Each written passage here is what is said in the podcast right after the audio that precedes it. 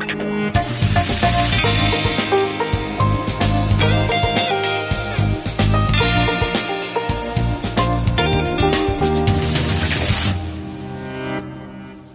ロッカさんといえば映画じゃないですか。そういや。いやいやいやいや。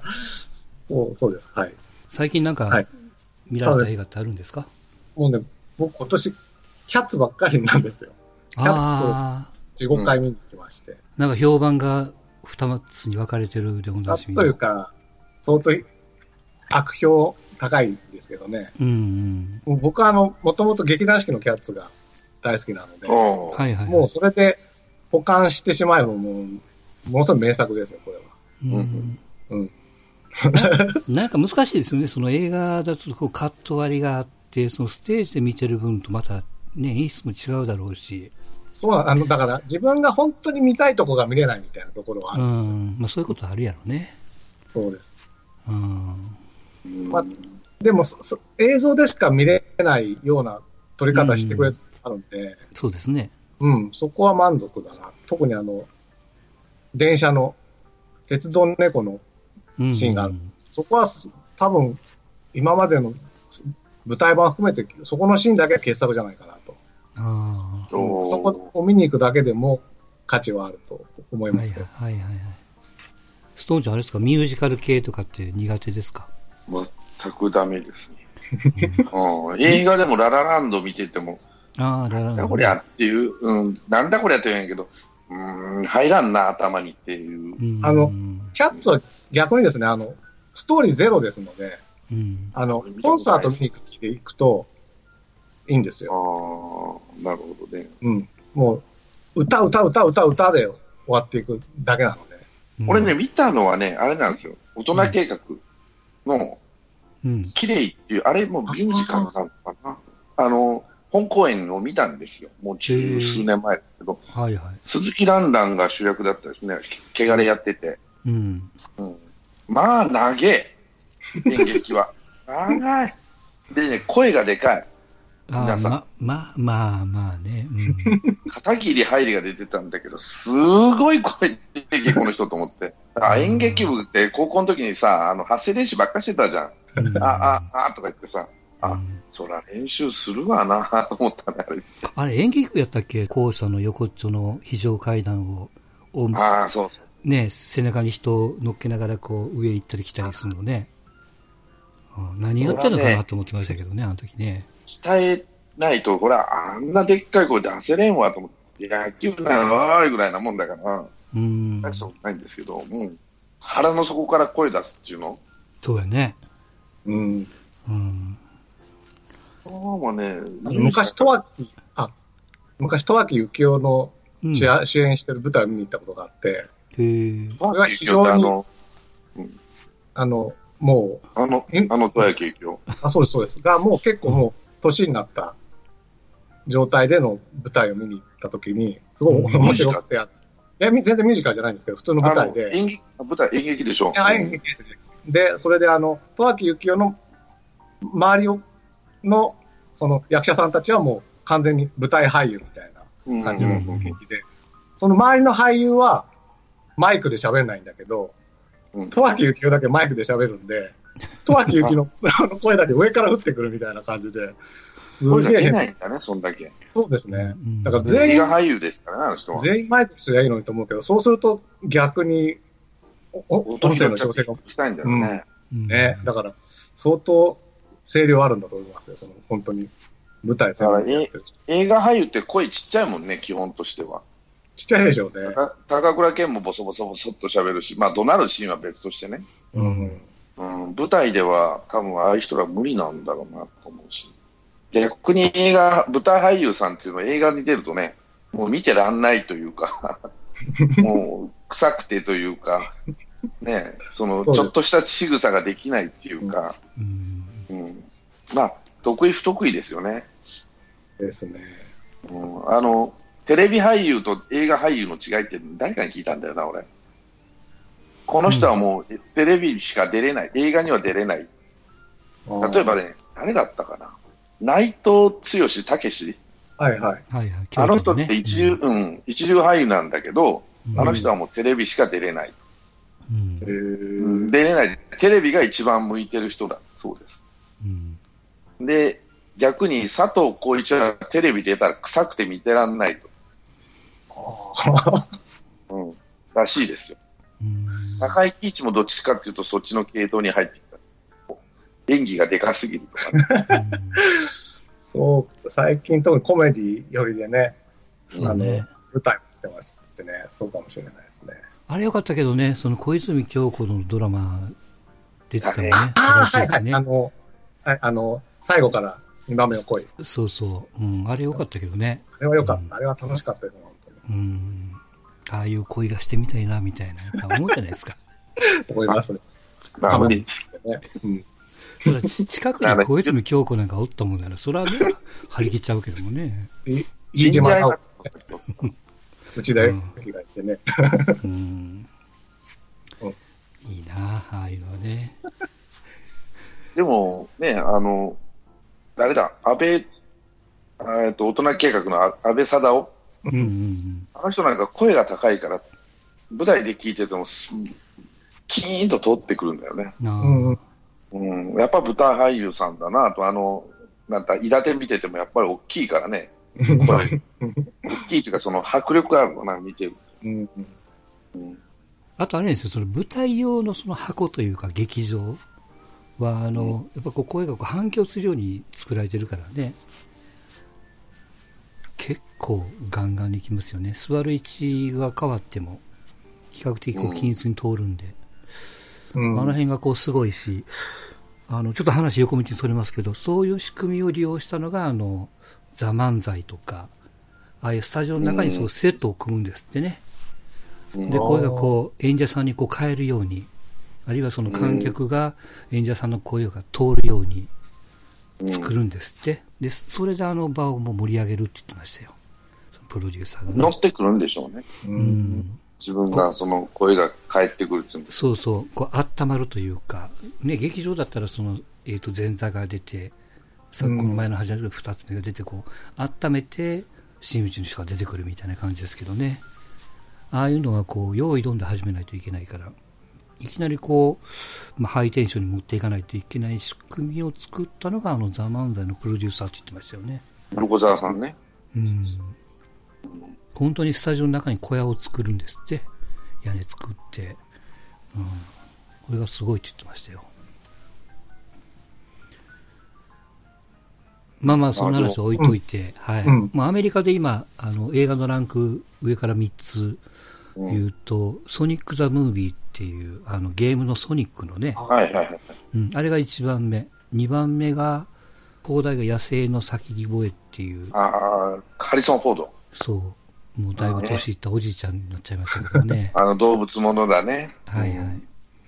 で、3番目が、あの、ハーレックインの DC コミックスのやつですよね。もうやってるんですね。ううんん。日本は3月の20日か。かな？なんかその辺ですよね。ですね。うん。ハリソン・フォードのやつがもうじきなんじゃないかな。うん。まあ、ただまあ、こまあ、この辺、まあ、ハーレークインはちょっと見たいなとは思って見たりもしますが、うんうんうん、何べも言ってますけども、なんせも4月のえー007ですからね、やっぱ期待は。ううん。ん。やりますね。まあ、あれをまず見てからになりますわな。それが見たいんだよね。あの、福島の、あの、うん、うんだ。っけ、あ渡辺家。あそれこそ佐藤浩市も出てるやつやね、あれね。そう、佐藤浩市ね。うん好きなんだけど、だんだん老けたね、最近見ると。老けたしお父さんねそう、そう、なってきた仕草がもうほんとそっくりやわ。ね、お父さん嫌いなんやってな、あの人。うん、らしいね。嫌いやったんやって。でも最後死んだ時は沼津まで行って、うんわざわざ葬式やって、喪主やって、うん。要は、内縁の妻ではないけど、まあ自分の母親じゃない人と、うん。まあ話して、まあ家は全部やったとかなんとか話らしいけど、まあそりゃそうやろうなと。うんあんだけ仲悪かったらそうだろうと思って。偉いなと思ってさ、それ聞いた。うん。で、それを自分で言ったじゃん。親父とは仲悪くて、確執がいっぱいあってとか言ってね。うん、テレビでも言ってたからね。う。うんん。だからあの人偉いなと思って、その点では。うん。で、中井貴一とかさ、ああいう世代でしょ、あの人ら。そうね。あの、二世タレント、二世俳優の。うんうんおやすさん抜いてるっていうか、まあ、なかなか難しいとは思うけど、それでもね、大したもんだと思いますよ。うん。渡辺謙がどこまで、どんな感じでやるのか。うん。そうやね。ちょっと話はまた変わりますが、あの中居君の独立ね、あ、よかったじゃないですか。いいことや。なんとかの会みたいな会社名で、一人でやるんだと。うんで、ね、誰かも言ってましたけど、でっかい事務所から独立して、仕事がこう継続するケースってやっぱこう稀なんでね、うん。一回、一回まあ変な人と干されるというか、あの、まあ、その昔はね、いろいろありましたけど、今はちょっとあんまりこう干すとややこしくなるみたいですから、無限にはできないみたいですけども、まあまあ、ご本人さんのまあ力もあり、それからまあ取り巻きもいっぱいおるみたいやからね。うんまあ、能 本人さんの能力でしょ、うん。一番は。うんで、やっぱり、使いやすいは分かってくれるはそんなに高くないわでしょうね。うん。この三拍子で揃ってるんじゃないかな。うんプロだし、必ず成立させるし。うん。うんただまあ、なんなんとなく、あれやね、そのちょっとずつそのレギュラーがこう減ってきたりというか、そうそう。あの、年末のなんかありましたよね。ドラフト、あの、プロの選手がドラフト会議やるみたいなうん。番組がなかったですよね。うん。去年だ。それ残念だなと思って、あれ結構楽しみに毎年見てたのに。ああ。うん。独立するとどうなんだろうと思って。うん。まあでも一つのきっかけにしてうね。ん。うん。まあ、なんかネットニュース。スとか見ると、うん。いい、いい、すげえ中居君を持ち上げてる話題と、まあ、こけ下ろしてる話題で2つ出て、同じ話題でも2つ出てくるっていうのが、すげえ面白いなと思って最近は見てたんですけどね、あの、あの、プレミアの時のか、もう、選手にすげえ、なんか、ウォウォークマンだったか、ヘッドホンだったか、あげましたよ、みたいな、持ち上げた記事があったと思ったら、なんか、うん、裏行ってタバコ吸ってたとかね、うん。うん、なんかこけ下ろしてる記事があったりとか、なんかその辺がこう、ジャニーズの中でも中ぶらりんだったのかなっていう感じは、そういう。多分ね、うん扱いづらかったんだと思うんですよ。うん。でしょ木村君みたいに従順じゃなかったと思うよね。木村とか、誰だろうな、東山紀之とかね。うんやっぱり、ジャニーさんには多分慕ってたと思う。あの人人柄いいらしいですね、ジャニーさんって。まうんあ、男の子に対しては。うんうんだから、そっちには良かったんかもしれないけど、やっぱ、兄ちゃんと娘うんうん。には、特にスマップは3人、4人とも当たりが悪かったみたいだよね。うん。うん、あの、飯島さんにね、べったりだったし、揉めた元は飯島さんだし、飯島さんがどうのこうのって言われてた時だから、うん。あ、マネージャーね。やっぱりうん。うん、だからやっぱりどうしても、上の2人にはお、おばちゃんと娘には、当たり悪かったんじゃないかな。っていうか、でも、じゃあ、中居の代わりって今誰やれるって言ったら、そうそう簡単に見つからないよねって感じなんですよね、ジャニーズのって。やれ、やりなやなん、なんとなくの流れだと、その関ジャニの村上あたりなんじゃないのかね。か、国分太一かね。ああ、国分ね。うん。うんやっぱりね、うん。人望がないね、あの二人で。まだね。まあ、そのうち出てくるのかもしれないんだけど、その、うん。えっとしててもさ、まあまあ、まさかワイドなショーまで出てさ、あそこまで堂々と言えたりとか、いうニュニュースのコメント言ってもなんか当たり障りのないことしか言わないだろうな。なんか最初からそそっちに純粋バイオみたいな感じになってるじゃないですか、今。でもやっぱり中居君ってずっと初期から僕今42なので、もうほとんど出だしからずっと追ってきてるみたいなところがあるんで、うん。まあ、やさぐれてた、あの、うん笑っていいともにやさぐれながら出てた時代から見てるから、うん、そういうの経てつつ、やっぱり今の位置に来たっていう大きさはやっぱりね、違うと思いますよね。うん。なんかあの SMAP って年いう齢というか。ね、面白いんですよね、個性がある。ジャニーズなんだけど、ジャニーズじゃないっていう感じで、ジャニーズ嫌いなんだろうなって思うところも出たり、中居だけじゃなくて、他の5人ともね、き最初は木村拓哉絶対ジャニーズを飛び出したいだろうなと思ってたんですよ。絶好調の時はね。あうん。あの、嵐って見ると、あの、確かに花はあるんだけど、うんなんかね、スマップが5人ガッて集まってた時に、テレビから出てくるオーラが、やっぱりもう全然違うなって思って、うん最近もうしょうがないから嵐ばっかり見てるんですけどね。見る気にならんね。なんか面白くない。なんか、同じ、あ、この子らはこうやって、こうやって、こうやったら、ね、喜ぶだろうなと。あの、こただし固定客はしっかり掴んでんだろうなと。裏切らないからさ。今あの、なんだっけ、えっ、と、二宮くんか。う。うんん。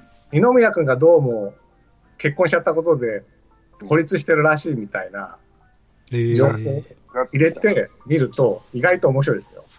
あの、本当かどうかはわかんないけど、もしかしたら孤立してるかもっていう視点で嵐の番組を見てると、ちょっともう面白い。なんかちょっと、あ、目そらしてねえのみたいな感じで見て、見れたりとかね。あれはね、一番前見たかな、その嵐が一番やんちゃしてたんやってね。いろんな、あ、そうなんですか。あの、女関係とか、一番大変やったらしいですよね松潤とかっぽいですね。うんうん、で、それをこう、抑えるのに一生懸命で、あの、ポロポロポロ漏れてきてんて、なるほど。うん、大変やったっていうね、話をなんか聞きましたけども。まあまあ、それにしてもやっぱり年齢も、み見るそのファン層にもよるんじゃないかな。私の年代だと思うね。うん昔はさ、卒業し郷ひろみしたって、川崎麻世にしたって、あとは、うんまあもう古家や青井照彦にしたって、もうおじさんはいらないチームなんだよね、あそこ確か。うんうんもうおじさんだったらみんな出てって言ったじゃん。ところがさ、東山紀之と近藤正彦が詰まっちゃったもん、とどまっちゃったもんで、うん出てくイコール、もう干されるみたいな、新しいスターがどんどんどんどんこう生まれてたわけじゃん、そのおかげでね。うん彼らが出てくことによってアイドルっていうの。ところがアイドルもさ、今40までアイドルじゃん。嵐なんてもう40でしょ？もうそろそろ。そうやろね。うん。で、だって昔は30になったらもうダメだって言われてて、要は35ぐらいにもうみんな出てったわけよね。うんジャニーズ事務所から。で、独立して、それなりに頑張って、次のところへ、次のステップ行くんだけども、ところがジャニーズ、おじさんまで雇っちゃったもんで、出てくに出てけないし、うん出てったら出てったで文句言われるしじゃねえのかなと思ってね。文句っていうか、その、おじさんが稼ぐようになっちゃったんですそうそう、ねおじさんが稼いでて、そうそあのテレビ見てるのはババアとジジイだけになっちゃったもんで、うんう。で、なんか、若手は、その、舞台とかの方でややるしかなくなっちゃったでしょうね、きっと。だから、やるところねえじゃん、ストーンズだの、なんだろうって言ってもさ、まあ、そのうち出てくるんだろうけど、でも、嵐と TOKIO 以降、続いてるのいるのってなるわけよね。あるかもしれんけどさ、この、なんだ、あの Sexy Zone とかなんか、 King & Prince とか言うけどさ、って話だよね。だから彼らのような爆発力って今あんのかね、と思うわ。まあ、そのうち出てくるのかもしれんけど、その、 SMAP がなくなって、嵐がなくなってさあって言ったらさ、今度長瀬智也も出てっちゃうんでしょ？うん、確そうかにね。うんへー。そんな話が出てるっていう TOKIO も終わっちゃう、もう TOKIO はまあ一人も抜けてんで終わっちゃうだろうし、うん。もう終わりの始まりなんですよね、ジャニーさんが亡くなってから。つなぎ止められるもんがないんかもしれんし、おじさんらはもういいやってなってるのかもしれないし。うん。まあ、あとはやっぱあれじゃないの？そのもう、飯を食えるから、やっぱりやりたいこと言う。ね、その、タガガを外してほしいというか。うん。だから言い換えれば、ジャニーズにいたらできないことの方が多々あるんじゃないの、まあいろんなこと。ね。うん。うん。木村君はもう、木村拓哉と滝沢はもう、あれなんでしょ？幹部に入れてあげるから、我慢しろと、我慢しろっていうか、うんやりたい、あの、木村拓哉の場合はもう、木村拓哉っていうブランドでしかもう売れなくなっちゃったんだよ、彼自身が。かっこいい男前じゃないと。それを守ってくれるのがジャニーズなんかもしれない。自分一人でやるっていう選択肢で、中井みたいに強くないんじゃないかなと思うわけ。まあ、あとは、かばうわけじゃないけど、やっぱ結婚してるのも大きいでしょうな。まあ、それもあるね。うん。でも中井君結婚しないって言ったらね、うん。いや、その、キムタクが結婚してるがために、その、なんていうの？まあ家族のために残るじゃないけども、うんうんまあ、無茶はできないからね、やっぱりいろいろとね。うん。まあまあでも見てる側からすれば面白くなってきましたよ。いろいろこう、知ってるしそうで。すね。うんうん錦戸君は何してんのかなとかちょっと思ってみたりとかね。そうですね。リスキド君の動向みたいですね、本当に。うんで一番ライ単純な人気あったんですよ。うんライブとかやり始めるみたいやね。ツイートあそうなんですか見てますけど。うん。へーあの、まあ、うん。渋谷すばるもね、そんな感じです。ああ、そうね。アルバム1個出してね。結構個性的な。あの子の声すごい好きだったんで。うん。あー張りがあるね、あの子の声ね。ね、うんありますよね。うんジャニーズにしては珍しく歌がうまいから、うん。それはやりたいこと出てくるやろうなと思うもうんん、歌のうまい子は。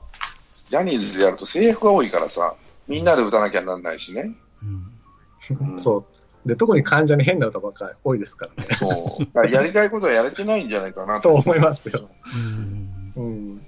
逆にだから、キムタクはジャニーズにいればいるほどいいろんなのが集まってくるし、うんキムタクにとっては、なんだろう、一番やりやすいような気がするけど。なんていうかな、自分のやりたいっていうか、自分が作ったワールドをジャニーズが理解しね。してくれるというか、ジャニーズの発信かけ、そう。今の若い子のね、あの、進化系になって、かっこつけられる場所がジャニーズなんじゃないかなと思うんで、じゃあ一人で出てやんなさいよって言われても、ああのかっこつけができないんでしょでしょうう、。多分。